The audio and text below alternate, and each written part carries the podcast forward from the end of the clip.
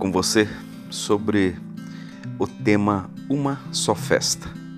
E durante a semana você vai entender sobre, eh, cada vez com mais clareza, né, sobre o que é essa festa do Natal.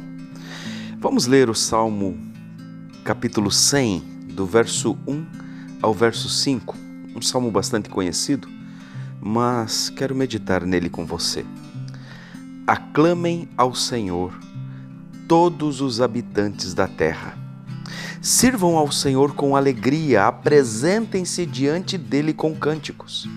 Reconheçam que o Senhor é Deus, ele nos criou e a ele pertencemos. Somos seu povo, o rebanho que ele pastoreia.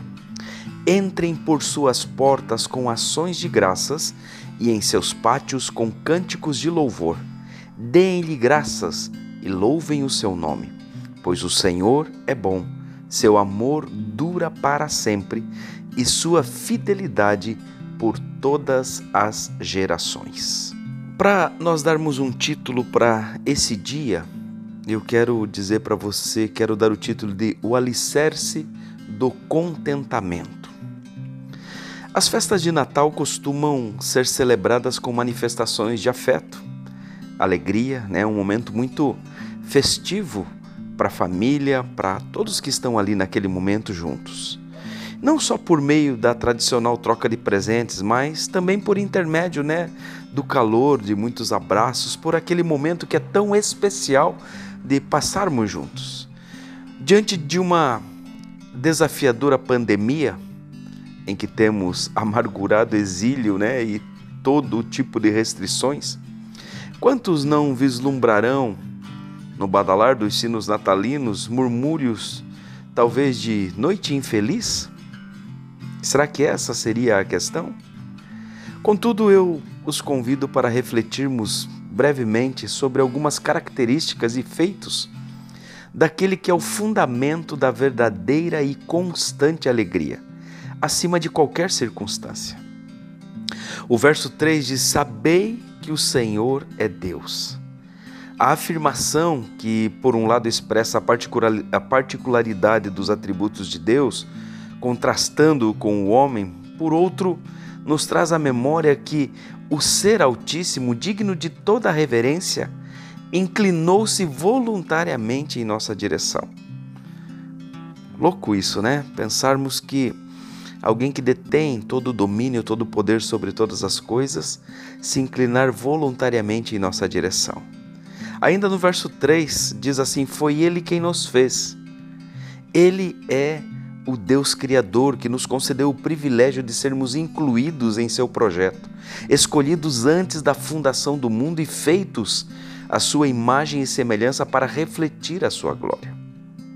Ainda no verso 3, Continua dizendo: E dele somos. Ele é o nosso Senhor.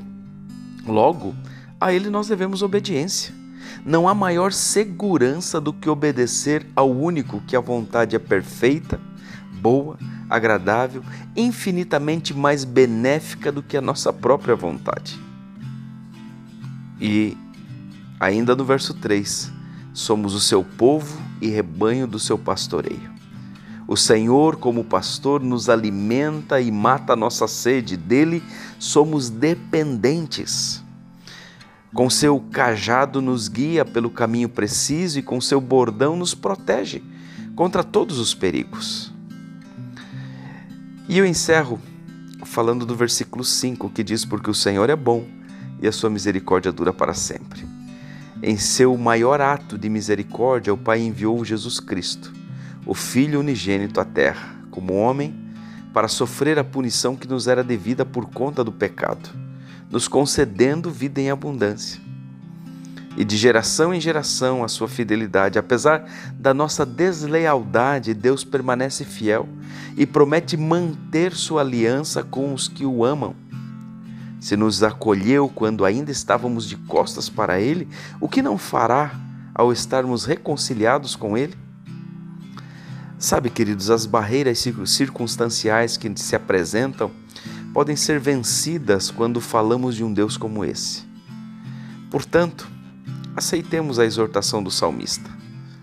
que possamos render graças ao Senhor, que possamos bendizer o seu nome, que possamos cantar a Ele hinos de louvor, celebrar com júbilo, servi-lo com alegria. Assim, vamos desfrutar com um coração tomado de gratidão de um Natal totalmente feliz, de um Natal abençoadamente feliz. Um bom dia para você, Deus te abençoe.